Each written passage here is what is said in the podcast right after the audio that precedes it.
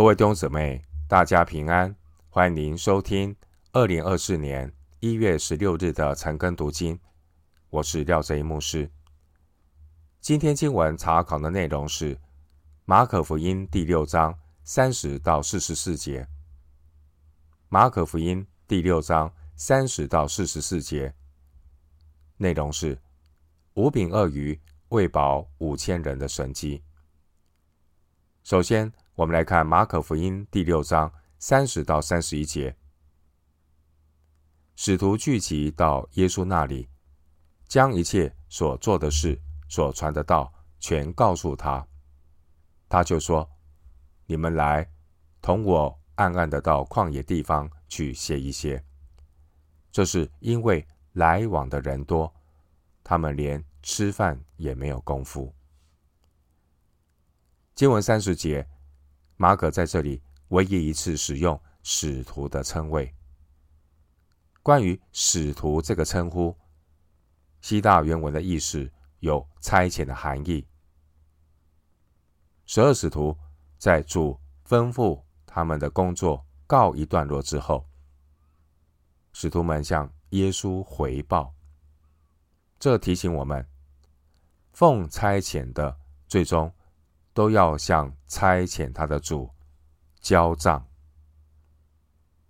经文三十一节，主耶稣给门徒的建议，除了身体需要休息之外，三十节耶稣说：“你们来同我暗暗的到旷野地方去歇一歇。”主耶稣也是借这个机会和门徒有单独会面、交通的时间，这非常的重要。在教会的同工，彼此不能够只有事工，彼此的关系也要有邻里的交通，要留意，不要陷入开口闭口都是工作的倾向。另一方面，主耶稣和门徒那一种废寝忘食的忙碌服侍，在马可福音三章二十节也有提到，当时候。主耶稣和门徒们，他们殷勤的教导布道，而寻求耶稣的人，他们欢喜领受。可见当时主和门徒们的服侍非常的欢喜快乐。但人还是会有肉体的疲惫，服侍有时，休息有时，该休息的时候要休息。回到今天的经文。马可福音第六章三十二到三十四节，他们就坐船，暗暗的往旷野地方去。众人看见他们去，有许多认识他们的，就从各城步行，一同跑到那里，比他们先赶到了。耶稣出来，见有许多的人，就怜悯他们，因为他们如同羊没有牧人一般。于是开口教训他们许多的道理。经文三十二节，主耶稣他带着十二门徒，私下坐船往旷野去。主耶稣和门徒们，他们完成了上一阶段的任务之后，就避开众人，过渡到一处偏僻的地方，短暂的休息交通。马可福音并没有交代他们去的地点，但他们坐船前往的地方，有可能是在约旦河对面加利利海东北岸的伯赛大尤利亚斯附近。经文三十三节，主耶稣和门徒们经过了一段忙碌的传道服事之后，他们渡船经过加利利湖，避开人群。来到一个安静的地方，对主和门徒而言，这是很难得可以休息、彼此交通的时间。经文三十三节，我们看到众人走路的速度竟然比船走得还快。原因是，如果湖面上碰上不顺风，船行的速度就会变得很缓慢，很多人就会选择。沿着湖岸步行，不坐船，甚至呢，步行的速度还超越过船的速度。经文三十四节说，耶稣出来，见有许多的人，就怜悯他们，因为他们如同羊没有牧人一般。于是开口教训他们许多道理。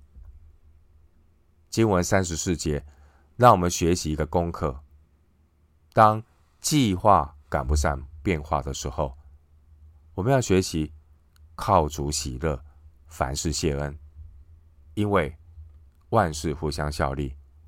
凡事都有神的美意。主耶稣和门徒这次渡船到对岸，没有想到还是被群众的需要打断了主耶稣和门徒短暂休息的时间。但主耶稣仍然乐意服侍众人，因为在马可福音中，耶稣的人设就是一个。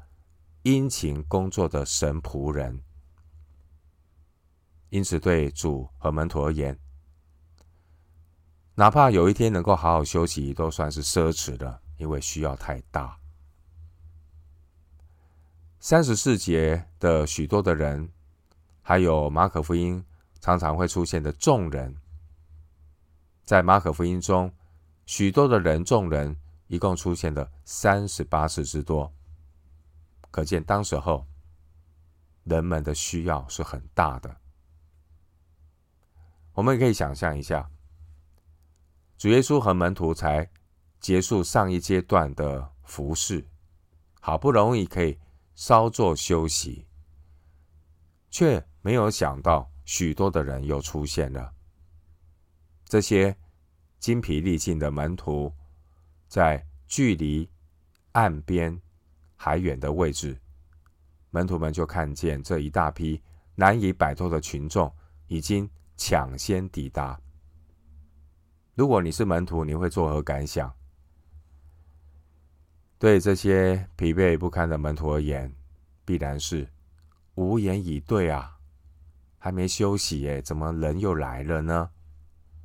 这也可以说明经文三十七节。后来耶稣在回答。啊！后来门徒在回答耶稣的问题的时候呢，门徒们真的显得有点不耐烦。我们从三十六节门徒给耶稣的提醒可以看出端倪。这些门徒们，他们的体力已经不胜负荷了。当然，主耶稣也和门徒一样，非常的疲惫不堪。但是群众的聚集。又再一次的深深触动耶稣怜悯的心。三十四节，耶稣说：“他们如同羊没有牧人一般。”可以对照以西结书三十四章第五节。三十四节也可以看成是主对犹太宗教领袖的一个批判，因为当时候那些宗教的领袖，他们没有负起带领羊群的责任，以致众人。如同羊没有牧人一般，神在旧约先知以西结的时代，怎样怜悯他的子民，圣子耶稣基督也照样怜悯每一个迷失的世代。三十四节这许多的人中，其中有部分的人可能是施洗约翰的跟随者，当他们失去心中。无比尊崇的导师之后，他们非常需要主耶稣的安慰和指引。当然，群众中有一些人，他们的想法是想要借此机会拥立耶稣做犹太人的王。约翰福音六章十五节。接下来，我们来看马可福音第六章三十五到三十八节。天已经晚了。门徒进前来说：“这是野地，天已经晚了，请叫众人散开，他们好往四面乡村里去，自己买什么吃。”耶稣回答说：“你们给他们吃吧。”门徒说：“我们可以去买二十两银子的饼给他们吃吗？耶稣说：“你们有多少饼，可以去看看。”他们知道了，就说：“五个饼，两条鱼。”经文三十五到三十六节，经文上下文并没有说明耶稣什么时候开始教训群众。可是呢，天色已晚，表示耶稣跟他们在旷野已经有好一段时间了。经文记载那个地方是一个野地，因此三十六节门徒们的建议是很实际的。野地没有东西的，所以散开众人。到附近的乡镇去找吃的。如果一定要让群众有饼可吃，门徒们也必须要到到比较远的地方去买。所以门徒们觉得这么多的群众是不可能的。门徒们就请求耶稣解散群众，好让他们在日落之前往四面乡村去买食物。只是。门徒们没有想到，主耶稣既然说要门徒给他们吃，主耶稣除了给众人生命的灵粮之外，主耶稣还能够在他们肉体需要的食物上来供应他们，但是需要神迹。经文三十七节，我们对照约翰福音的记载。耶稣只是问腓利说：“我们从哪里买饼叫这些人吃呢？”在耶稣的门徒中，腓利和巴多罗买、彼得和安德烈都是博塞大人。当时候距离这个旷野最近的村镇，可能就是博塞大了。如果说当时有谁晓得在荒山野地里，哪里可以获得食物？可能就是这几位来自博塞大的门徒最熟悉。门徒中的肥力，他是很真诚的。可是呢，腓力对于主耶稣是谁的信心还是迟钝，他的信心还没有跟上，他仍然是用体贴肉体的想法来回应主耶稣。而当时候最大的。乡镇人口也不超过三千人。尽管加利利的农产品十分的丰富，但是要在一个小镇里请他们提供这么多的食物，让超过五千人吃饱，谈何容易啊！三十八节，主耶稣问这个问题，无疑也是给门徒上一课。给门徒一个认识主耶稣是谁的机会，而眼前这一大群人，单单男人的数目就有五千人，四十四节。难怪三十七节，主的门徒说：“我们可以去买二十两银子的饼给他们吃吗？”二十两银子在当时大约是两百德拿利。相当于是七个人一个月，或是一个人七个月的工资。但即便有这些钱，一时也买不到这么多的饼啊。他们当时候每一天的工资是一个德拿利，十个德拿利就是一两银子。当时的门徒他们陷入不解和困惑，他们不明白。他也，他们也不晓得主耶稣哪来的食物能够供应这么多人的需要。弟兄姊妹，看到困难的只是人的眼睛，而属血气的人，肉体的眼睛是看不到神的能力。当三十七节主耶稣说出“你们给他们吃吧”，主耶稣不是凭空说出来的话。弟兄姊妹，让我们醒察自己：我们是否认真相信圣经？圣经所说的每一句话，我们是否愿意认真的相信圣灵借着圣道对我们所说的话。我们求主赦免我们，我们的不信，我们的小信，还有我们灵里的迟钝。求主赐给我们每一天有饥渴慕道的心，生命亲近神，对准圣经，生活经历神，龙神益人。经文三十八节，主耶稣不再叫他们去做他们所不能做的事。主耶稣吩咐门徒去做他们可以做到的事。三十八节，耶稣说：“你们有多少饼，可以去看看。”前面三十七节，主耶稣说：“你们给他们吃。”对门徒而言，这是不可能的任务。但现在耶稣说：“你们有多少饼，可以去看看。”三十八节，他们知道了，就说。五个饼两条鱼，五个饼两条鱼，这是多少呢？弟兄姊妹，重点不是饼有多少，鱼有多少，关键是耶稣的手。当年门徒们就算看不明白，也不要担心人数多，饼和鱼太少。主耶稣即使要让门徒认识。他是谁？门徒就不用担心吃不饱，因为于事无补。人再怎么样的忧虑，也测不透主耶稣的丰富和奇妙。神的意念高过人的意念。我们的主，他用指头造天，诗篇八篇三节。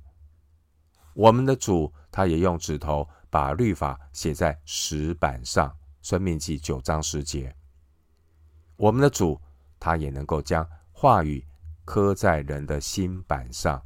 箴言七章三节，我们的主他能够伸出指头在墙上写字。但以理书五章五节，我们的主他也能够在地上画字，完成审判。约翰福音八章六节，我们的主。他用指头探入人的耳朵，抹人的舌头，就医治了聋哑的人。我们的主，他是完全奇妙的圣子，他是真神，他是基督。回到今天的经文，马可福音第六章三十九到四十四节，耶稣吩咐他们。叫众人一帮一帮的坐在青草地上，众人就一排一排的坐下，有一百一排的，有五十一排的。耶稣拿着这五个饼两条鱼，望着天祝福，拨开饼，递给门徒，摆在众人面前，也把那两条鱼分给众人，他们都吃，并且吃饱了。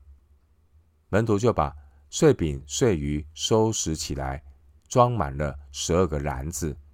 吃饼的男人共有五千。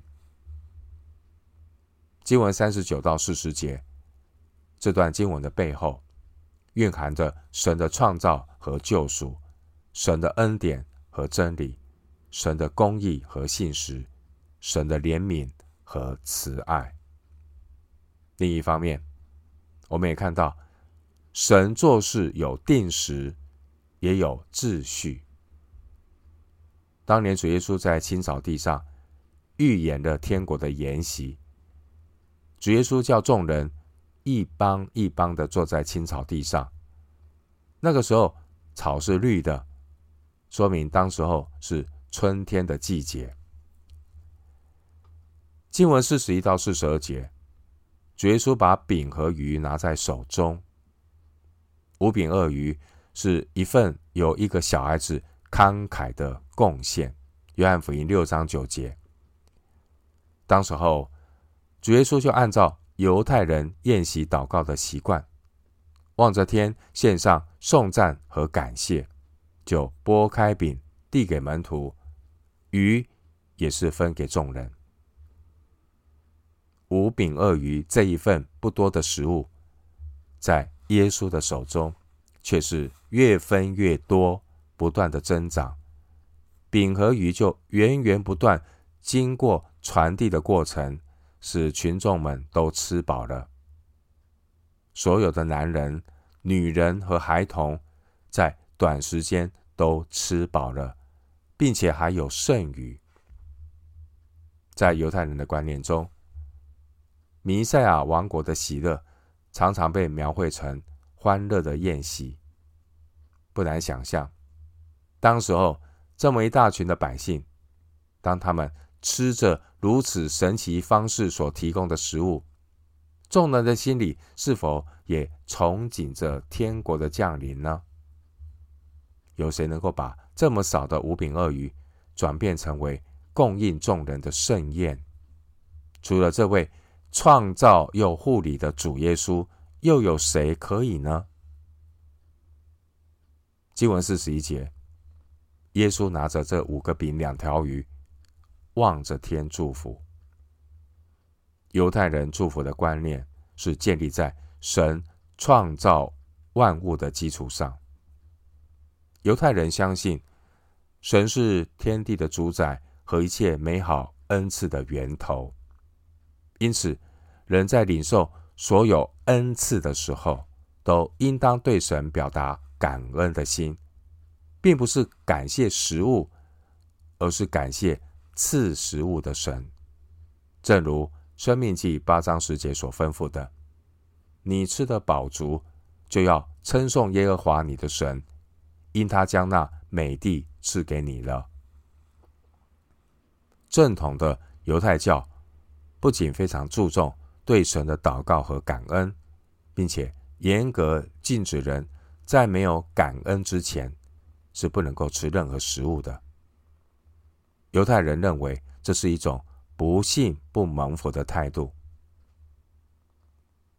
万有的主宰耶稣，他在祝福以后，接下来就是把手中的饼拨开，按习惯，按传统的惯例，会先由主人尝一块饼之后。然后分给宴席上其他的人。当时候，主耶稣就在这个宴席上扮演了天国宴席主人的角色。经文四十二节，他们都吃，并且吃饱了。这是一个很重要的见证，表明天地的主他普世的恩惠。当我们把生命中从神领受的全部或部分，以感恩的心献上的时候，一旦交在主耶稣的手中，主耶稣就能够拿起我们献上的这一份，透过他的祝福，被使用成为别人的祝福，使我们周遭世界中所有渴慕神的群众都能够蒙恩。经文四十三到四十四节，众人吃饱后，并且收拾了十二个篮子的碎饼碎鱼，这也更强化了这个神迹的见证。经文四十四节强调说，单单男人就有五千。我们照这个数字来推算，群众的总数目，包括。妇女和小孩在内，可能在一万亿人以上。五柄鳄鱼的神迹，让群众们不可避免的做出结论：主耶稣必然是众先知所预言的那一位，就是将来要来的以色列的王。但是百姓呢，只知其然，不知其所以然。他们。对主耶稣所抱持的想法是政治弥赛亚的期待，因此呢，他们中间有许多人企图在主耶稣行了五饼二鱼神迹的地方，强迫耶稣作王。约翰福音六章十五节，弟兄姊妹，主耶稣能够使死人复活，主耶稣能够医治瞎眼、瘫子。主耶稣能够为这么多的群众提供食物，这些的百姓想当然尔会认为主耶稣必然有能力能够拯救以色列人脱离罗马的统治，但他们误会大了。主耶稣不是要来建立地上的王国，主耶稣是要将天国带进来。主耶稣他道成肉身。来到人间的主要目的是要带来天国的降临，带来人与神和好的福音。主耶稣的终极关怀不是一顿饭，因为吃了这一顿饭还会再饿，而耶稣他是生命的粮，信耶稣，生命才能够真正的不饿，有满足的喜乐。我们要好好的来认识主。我们当中如果有一些慕道友、牧师鼓励你信耶稣，耶稣是生命的粮，信他的必定不饿，跟随他的你必定生命有满足的喜乐。主耶稣来到地上的目标是要帮助听到的人看到自己灵性上的需要。主耶稣要赐给我们生命的粮，饥渴慕义的人有福了，因为必得饱足。我们今天经文查考就进行到这里，愿主的恩惠平安与你同在。